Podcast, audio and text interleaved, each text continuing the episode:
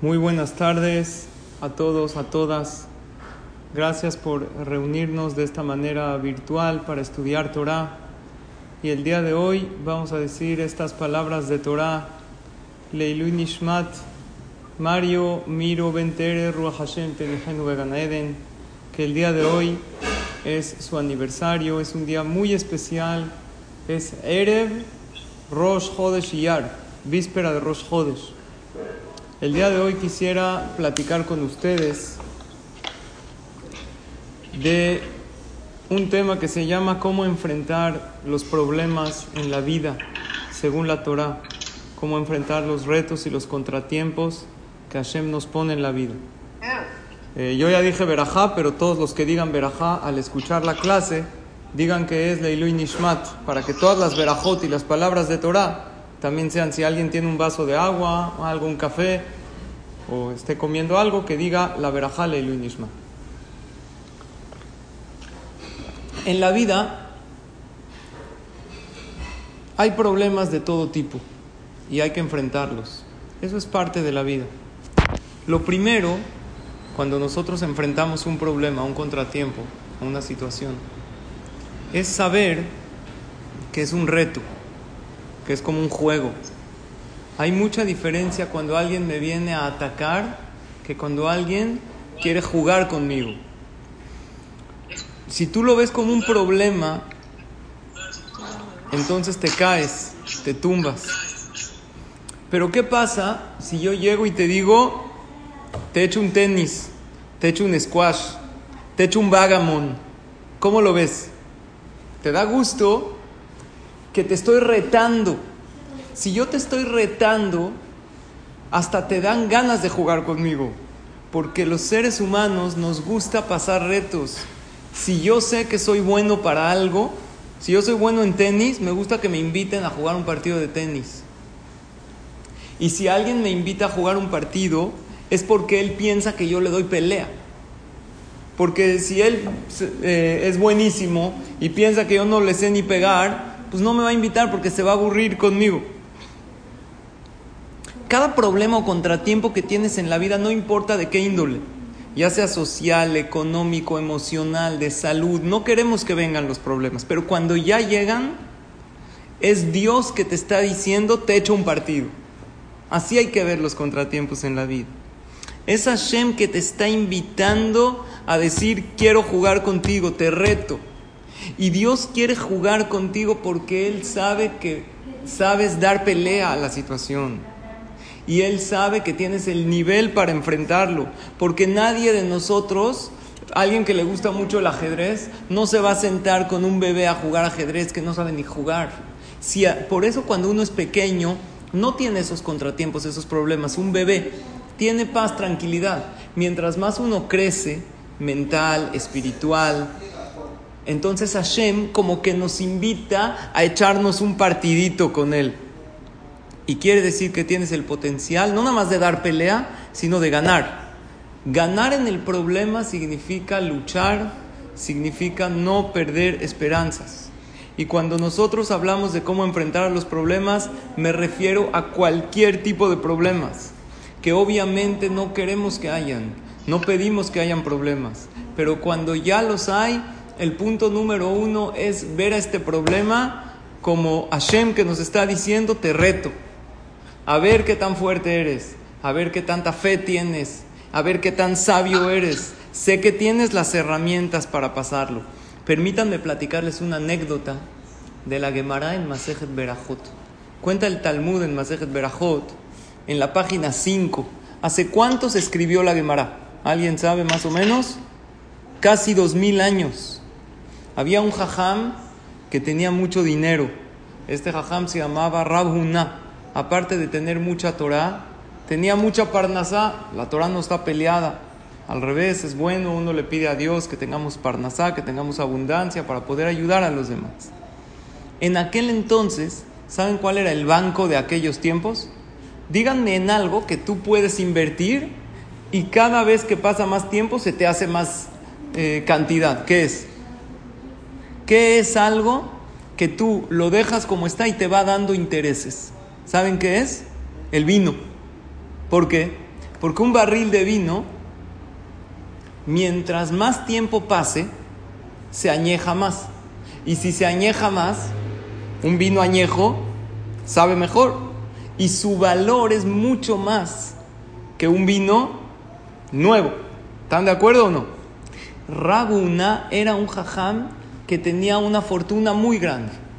Su fortuna se calculaba en 400 barriles de vino, de un vino carísimo. La gente venía y le compraba vino al jajam. Y este jajam, Baruch Hashem, gozaba de una posición muy acomodada y tenía la paz y la tranquilidad para estudiar y enseñar Torah e incluso para ayudar a los demás. Este jajam Rabuna, cuenta la Gemara, tenía 400 barriles de vino. En una ocasión abre uno de los barriles para vender una cantidad de vino y de repente no le huele bien el vino. Abre el barril, lo prueba y ve que el vino se avinagró, porque no es pura ganancia. El vino tiene la ganancia que mientras se va añejando se hace mejor, pero también es un riesgo, que si no está bien cerrado, yo no sé, no entiendo mucho de esto, tiene que estar en barriles especiales, si de repente le entró el aire se puede avinagrar y el vinagre no vale nada junto al vino. Si el vino vale 100, a lo mejor el vinagre vale 10 o menos. Entonces un barril lo abre avinagrado, otro avinagrado, otro, otro, otro, otro, de repente ¿qué descubre el jajam? Que los 400 barriles Estamos hablando, no lo puedo traducir yo a cantidades eh, de hoy en día. Los cuatro, estamos hablando, imagínense, miles de dólares o cientos de miles, se le convirtieron los 400 barriles en qué? En vinagre. Todos se avinagraron. De repente, de la fortuna que él tenía, se convirtió en una persona pobre. Solo el poco dinero efectivo que tenía en su casa, que antes no había tanto, en aquellos tiempos eran monedas así metales y mucho se manejaba con trueque. Entonces el jajam no sabía qué hacer. Sus alumnos y sus compañeros de estudio del tiempo de la Gemara se enteran que el jajam perdió una gran cantidad de dinero y todos van a su casa con él a darle ánimos, a darle consuelo, a decirle, jajam, estamos con usted. Y el jajam, la verdad, estaba muy dolido por la pérdida económica que tuvo. Le dijeron los alumnos al jajam, jajam, con todo respeto que usted merece, nosotros le recomendamos que revise sus acciones. Hágate teshuvah. ¿Por qué? Porque cuando uno tiene un problema, no es así por así. Cuando uno está enfrentando una situación difícil, es Hashem que se lo mandó para que haga teshuvah, para que repare algo mal que está haciendo. Llegó Rabuná y le dijo, ¿acaso ustedes sospechan de mí que yo hice algo malo? Pongo una pausa en la anécdota. Vean qué gran jajam que él podía decir, yo estoy seguro que yo no hago nada mal. Yo cumplo todas las mitzvot, todas las mitzvot con mi creador, todas con mi compañero. O sea, yo no, no, es presunción, pero cuando sus alumnos le están diciendo, jajam, cheque sus acciones, ¿qué hizo mal? El jajam dijo, ¿están sospechando que yo hago algo mal? ¿Saben qué le contestaron sus alumnos? Entonces, ¿qué, ¿de quién sospechamos? ¿Sospechamos de Hashem? ¿Que Dios le mandó un problema sin que usted se haya equivocado? O sea, como diciendo, aquí a fuerza hay alguien equivocado. O usted que es nuestro rabino, o Dios preferimos pensar que usted está equivocado. Porque con todo respeto que usted se merece, Hashem no se equivoca. Y si Dios le mandó a usted esta situación, esta pérdida económica tan grande, Dios seguro no se equivocó. Entonces es porque usted tiene algún error, Barminan, algún pecado que usted tiene que hacer teshuva. Entonces llegó Rabuna y le dijo a sus alumnos, yo los invito a que ustedes chequen mis acciones y si alguien ve en mí algo malo, que me lo diga. Ustedes conviven de cerca conmigo. Chequenme todo el tiempo, 24 horas, durante unos días. Vean cómo trato a los demás. Vean cómo rezo. Vean cómo trabajo. Y si ustedes ven algún error en mí, por favor díganmelo para que yo haga teshuva y Dios me perdone por esta pérdida tan grande que tuve. Después de unos días se acerca un alumno con el jajam, le dijo, jajam, ya sé de qué tiene que hacer Teshuvah usted. Usted tiene un socio en el campo, porque Rabuna, dijimos, tenía mucho dinero, también tenía campos, y uno de sus trabajadores, que es su socio, era como un eh, campesino que tenía una sociedad con él. Usted hace mucho no le paga su sueldo. Ya nos enteramos que usted no le paga. Entonces tiene que hacer Teshuvah. ¿Se puede uno atrasarle el sueldo a sus empleados o no? Dice la Torah, haram. Si uno tiene, tiene que pagarle. Y usted es una persona con una posición económica antes de que le pase esta pérdida. Entonces, ¿por qué se atrasó el sueldo a su empleado? Le dijo Rabuna, él, este es un ratero, ¿cómo le voy a pagar? Él de los robos se cobra más que su sueldo. Él trabajaba en un campo de maíz o de... ¿Y qué hacía? Todo el tiempo robaba cosas. ¿Cómo le voy a pagar su sueldo? Entonces le dijeron los jajamín que estaban con él, dijeron, entonces usted está dando a entender que el que roba a un ladrón se puede. Hay una frase que dice, el ladrón que roba ladrón tiene 100 años de perdón. ¿La Torah está de acuerdo con esa frase, sí o no? No. ¿Cómo? ¿Se le puede robar a un ladrón? ¿Que como él me robó yo le puedo robar? Tú le tienes que pagar tu sueldo. La verdad es que por alajá, déjenme aclarar, que si yo le debo a alguien y ese alguien me robó, sí puedo yo em, hacer cuentas con él. Y probablemente, alágicamente, Rabuná podría haber hecho la cuenta, cuánto él me robó y cuánto yo le debo, pero Rabuná ni siquiera lo hizo así. Él dijo, él me roba, yo no le pago. Lo que a lo mejor cualquiera de nosotros haría, ¿no? Un empleado te robó Barminan de tu oficina, lo cachaste que robó muchos años y le quieres descontar de su sueldo. Se podría a lo mejor. Sin embargo, para la categoría de Rabuna no estaba bien. Él tenía que pagar el sueldo completo. Y ellos le dijeron una frase, el que le roba al ladrón también está probando el sabor del robo.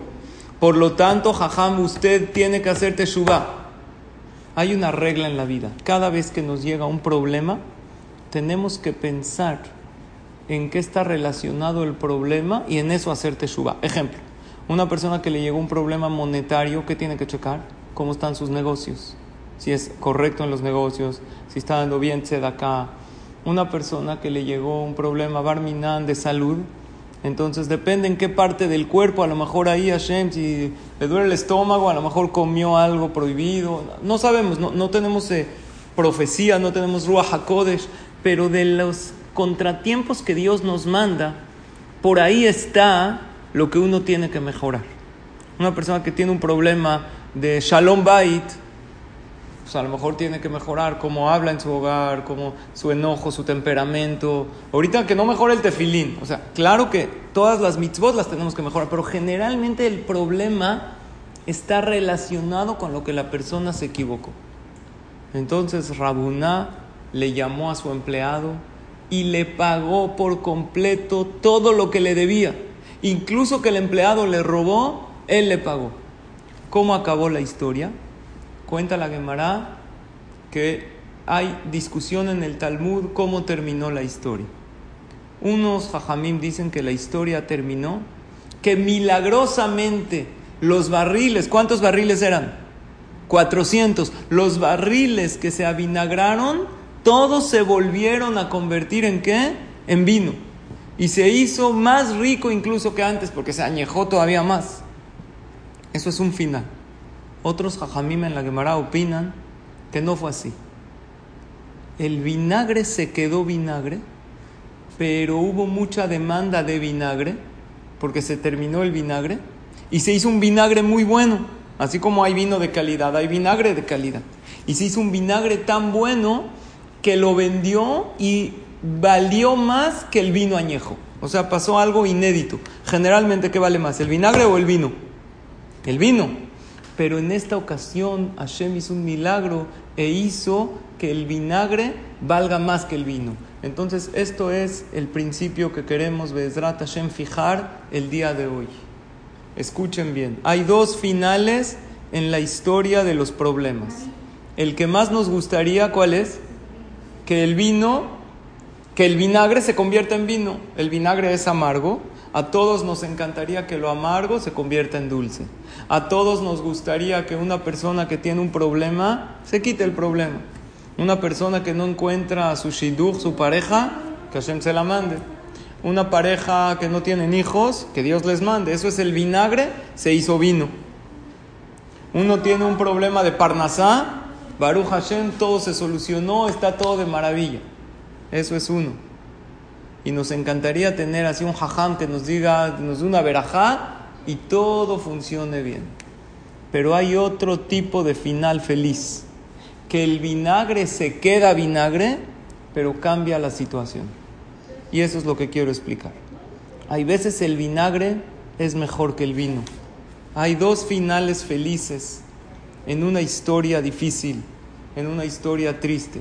Lo primero que tenemos que saber, que apenas nos enfrentamos a un problema, lo primero, claro que hay que hacer esfuerzo y, una persona que tiene un problema en su negocio tiene que checar y llegar temprano y hacer números, ir a vender, pero no te olvides de rectificar tus acciones, tienes que mejorar en una mitzvah, ya sea una mitzvah con Hashem o una mitzvah con tu compañero.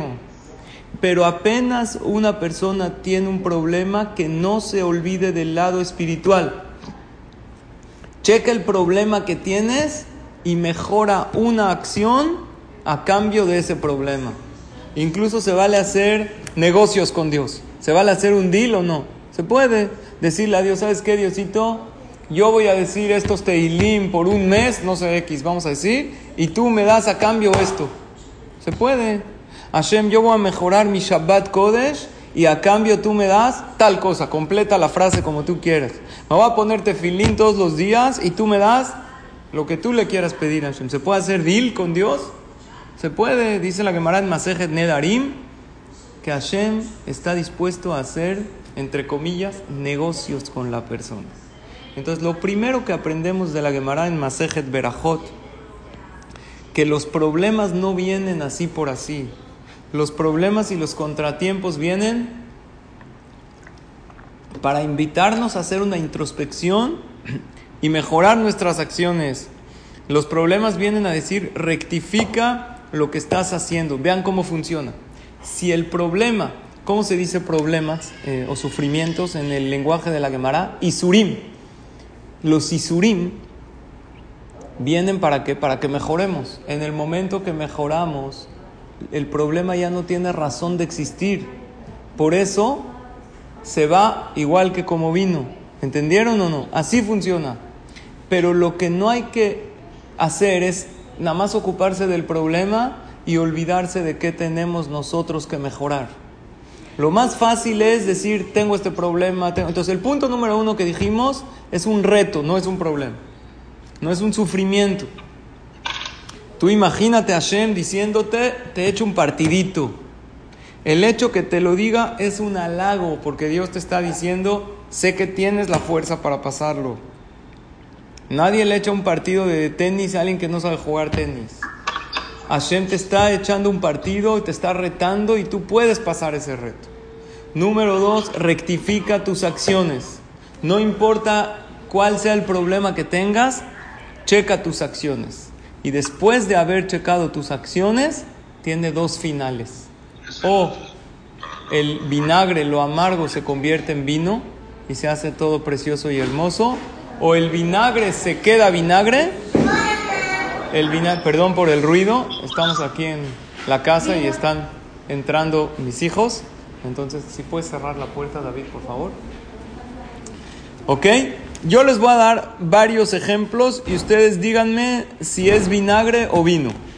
Vino es la situación difícil, como dijimos, se hizo preciosa. Vinagre es no cambió nada. Pero de esta misma situación amarga salió una salvación. Ejemplo clásico. Perdió el avión, el Señor estaba haciendo corajes y Barminan hubo un accidente y pasó una, un accidente en el avión. ¿Eso qué es? Es vinagre. Se quedó la situación como estaba, no cambió. Pero él, al final se dio cuenta que fue bueno. Otro ejemplo, lo corrieron del trabajo y él estaba rezando, por favor, que no lo corran, que no pase nada. Y al final, ¿qué pasó? Abrió su propia empresa y Baruch Hashem tuvo mucha parnasá. Cortó con su novio y salió un de lo peor, un jugador, un drogadicto, un violento. Qué bueno que cortó con él. ¿Por qué? Porque fue para bien. Yo les voy a platicar una historia, casi para ir cerrando el tema. Había uno de Jabad en Nueva York. ¿Conocen el movimiento de Jabad? ¿Han escuchado? ¿Qué hacen los de Jabad? Acercan a los Yehudim. Con un Yehudí alejado hacen una labor maravillosa. Se acercan con un Yehudí, le empiezan a poner tefilín. Había en Nueva York un muchacho, un joven de Jabad, que empezó a tener una relación con un amigo Yehudí que se llamaba Sam. Este Sam se hicieron muy amigos, él y Sam. Él iba a la oficina de Sam, que estaba también en, Brooklyn. Le ponía el tefilín, estudiaban un poquito de Torah, pero Sam era un Yehudí completamente alejado, pero no importa. Todos son Yehudim y a todos hay que acercar y a todos hay que sonreír y a todos hay que darles amor y cariño. Estaban cerca de la fiesta de Purim. Entonces este joven de Jabat le explicó a Sam que viene una fiesta de mucha alegría, de fiesta, de alegría.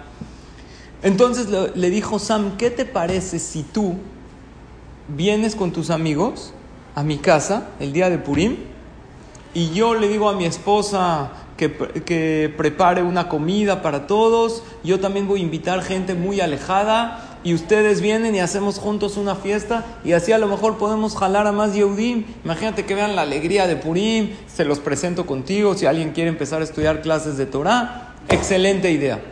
Este muchacho de Jabad habló con amigos y Sam habló con su esposa. Lo único que le dijo es, le dijo, mira, nosotros traemos la comida para que no haya problema de kosher, no kosher. Los jóvenes de Jabad iban a traer la comida, la bebida, todo. Le dijo, tú nada más invita gente. Él vivía por, el lugar de Muncie, en New Jersey, un poco lejos de, de Brooklyn, a lo mejor dos horas de camino, no sé exactamente cuánto. Entonces el día de Purim, había un tráfico impresionante. Ellos quedaron de verse a las 5 de la tarde en casa de Sam y estaban atorados en el tráfico. Era hace varias decenas de años que no habían celulares como hay hoy en día. Entonces no le podía avisar, pasan las 5, 6 de la tarde, al final llegaron más de dos horas tarde.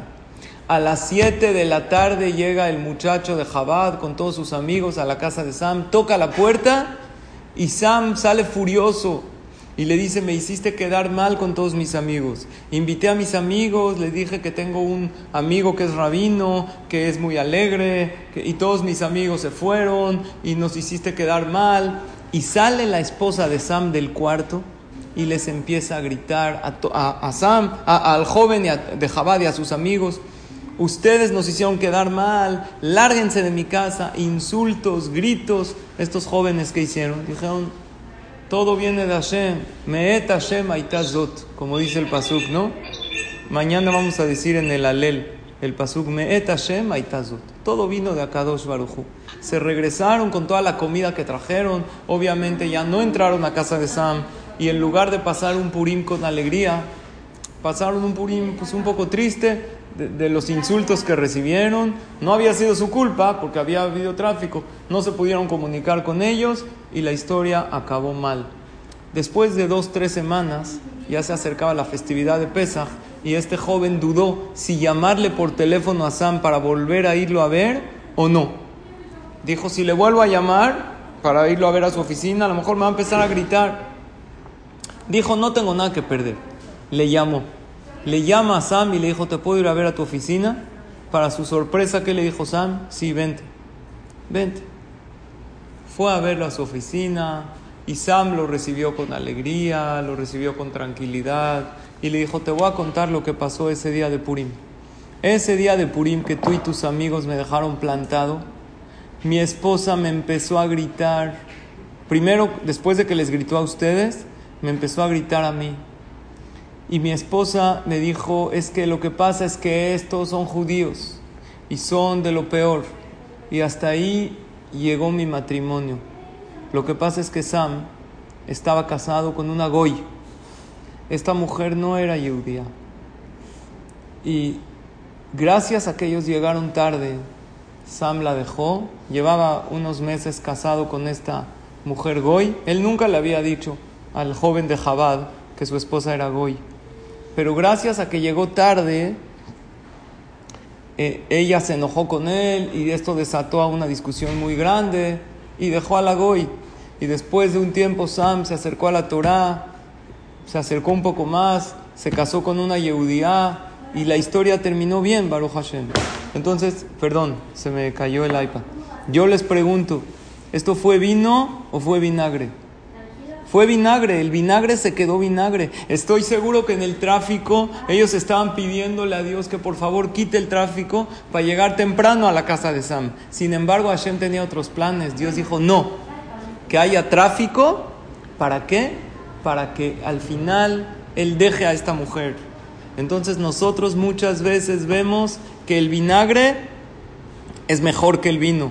Tenemos que, tú tienes que rezar para que la situación cambie y hacer todo tu esfuerzo. Pero si la situación no cambia y se queda vinagre, es porque Hashem tiene algo mejor para ti. Hay una mashal que ponen, una parábola que ponen nuestros hajamim de un rey, un rey que puso una piedra en el camino.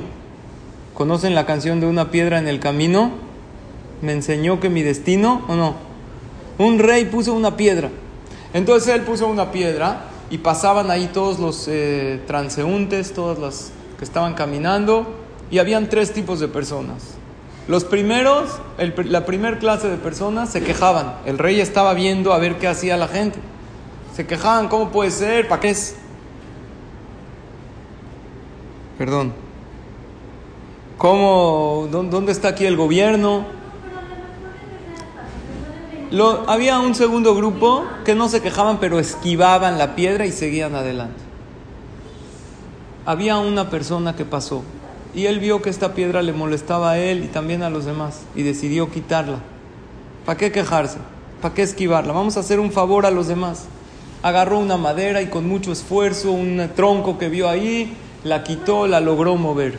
Abajo de la piedra que había había un hoyo y el rey había escondido ahí un tesoro con oro, con diamantes, y después el rey salió y le dijo, tú fuiste un ciudadano correcto. Y esto, y él se alegró mucho, se hizo rico. Este es un mashal que ponen los hajamim. Hay tres tipos de personas para enfrentar los problemas y los contratiempos. El primero se queja cada vez que viene un problema, como no tiene fuerza de actuar, es más fácil quejarse. ¿Por qué me pasó a mí? ¿Por qué pasa esto? Empieza a quejarse. El segundo es el que lo esquiva. Se escapa de él. ¿Sabes qué? Me es difícil con mi esposa, me voy. Me está difícil con mi negocio, me largo. Dejan todo.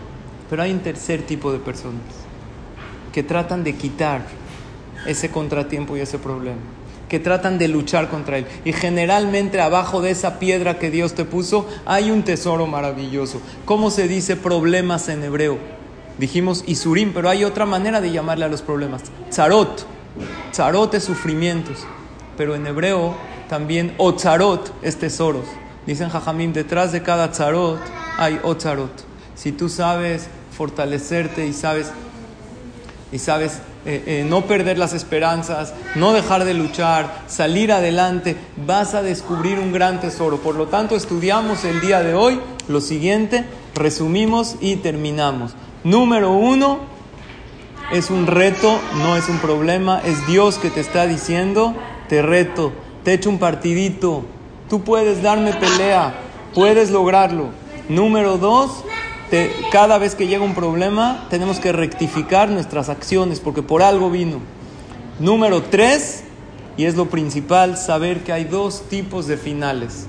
O que el, el vinagre, que lo amargo se convierte en dulce, que es lo que todos deseamos que la persona que está enferma se cure y eso es lo que tenemos que rezar y pedir. Pero hay veces Hashem tiene otro final feliz, maravilloso, que la situación no cambia, se queda vinagre, pero después te das cuenta por qué eso era bueno y recordar que detrás de cada tzarot hay otzarot. Nosotros tenemos eh, fe, somos Yehudim que tenemos emuná y estamos aquí en el mundo para luchar, para salir adelante con optimismo, con alegría y bueno, yo les agradezco por su atención a estas palabras y les deseo que tengan todos puras bendiciones, puras alegrías, pura verajá, puro éxito. Y cuando recemos y pidamos, No hay que pedir, no hay que decirle a Hashem, oye, hazlo así, tú hazlo de la mejor manera. Yo quiero que esta situación se solucione. Si es de una manera, pues qué mejor, de la manera que a mí me gusta. Pero si no, yo sé que tú lo hiciste de esta manera por algo bueno. Porque hay veces el vinagre, una cosita más que me acabo de acordar. ¿Alguien sabe la perashá que vamos a leer este Shabbat? Vamos a leer la perashá de Metzorah. ¿Qué es Metzorah? Lepra. ¿Alguien quiere lepra? Barminan, es algo malo para la persona. Pero Rashi dice que era algo bueno para el pueblo de Israel. ¿Por qué?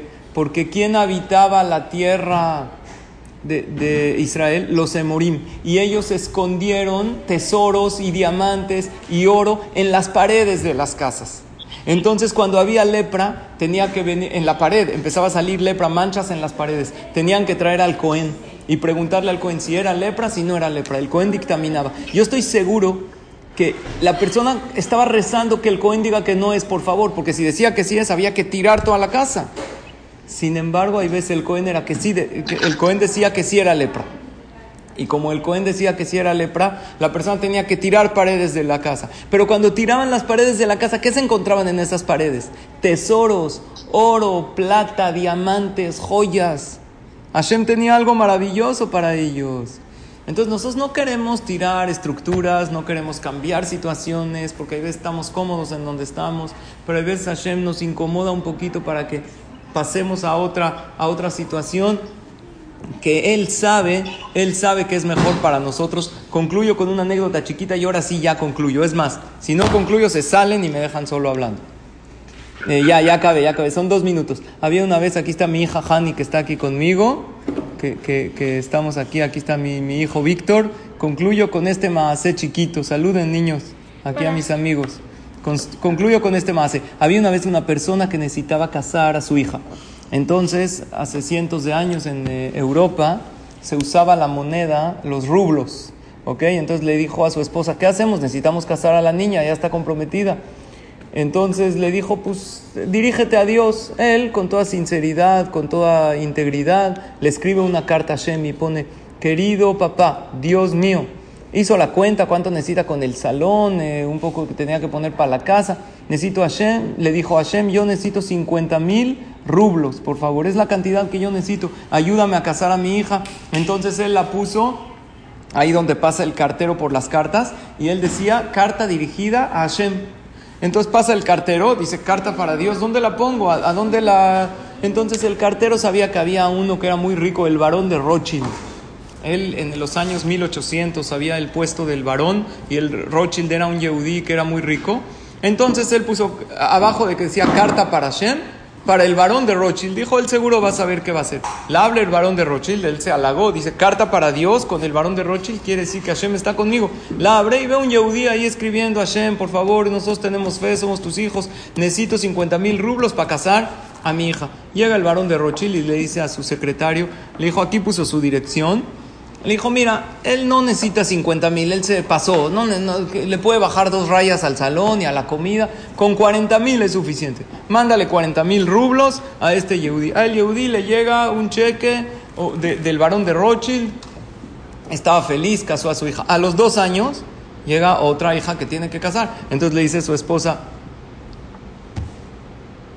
le dice su esposa, eh, háblale al varón de Rochi, eh, háblale a Hashem, mándale una carta a Hashem. Entonces él escribe una carta a Hashem y le dice así. Le dice a Hashem, por favor, mándame eh, 50 mil rublos para casar a mi hija. Pero no me lo mandes por medio del varón de Rothschild, porque la otra vez él me descontó el 20%. Mejor mándamelo tú directo a Hashem. O sea, quiere decir que a veces uno le dice a Hashem cómo sí, cómo no hay que hacer las cosas y Dios es el único que sabe correctamente el cómo nos los va a mandar, de qué manera nos los va a mandar. Y Él sabe si hay veces el vinagre es bueno para Besdrat Hashem, mandarnos todo aquello bueno que Él nos da. Pidamos que sea vino, pidamos que lo amargo se convierta en dulce, pero si Hashem decidió dejarlo así, es por una, alguna buena situación. Y con nuestra fe y con nuestra confianza en Él, vamos a ver que todo, todo se va a convertir para bien. Gracias a todos por su atención, que sean estas palabras de Leilun Ishmat, Mario Miro Ben Tere Ruach Hashem Tenihenu Began Eden. Amén de amén.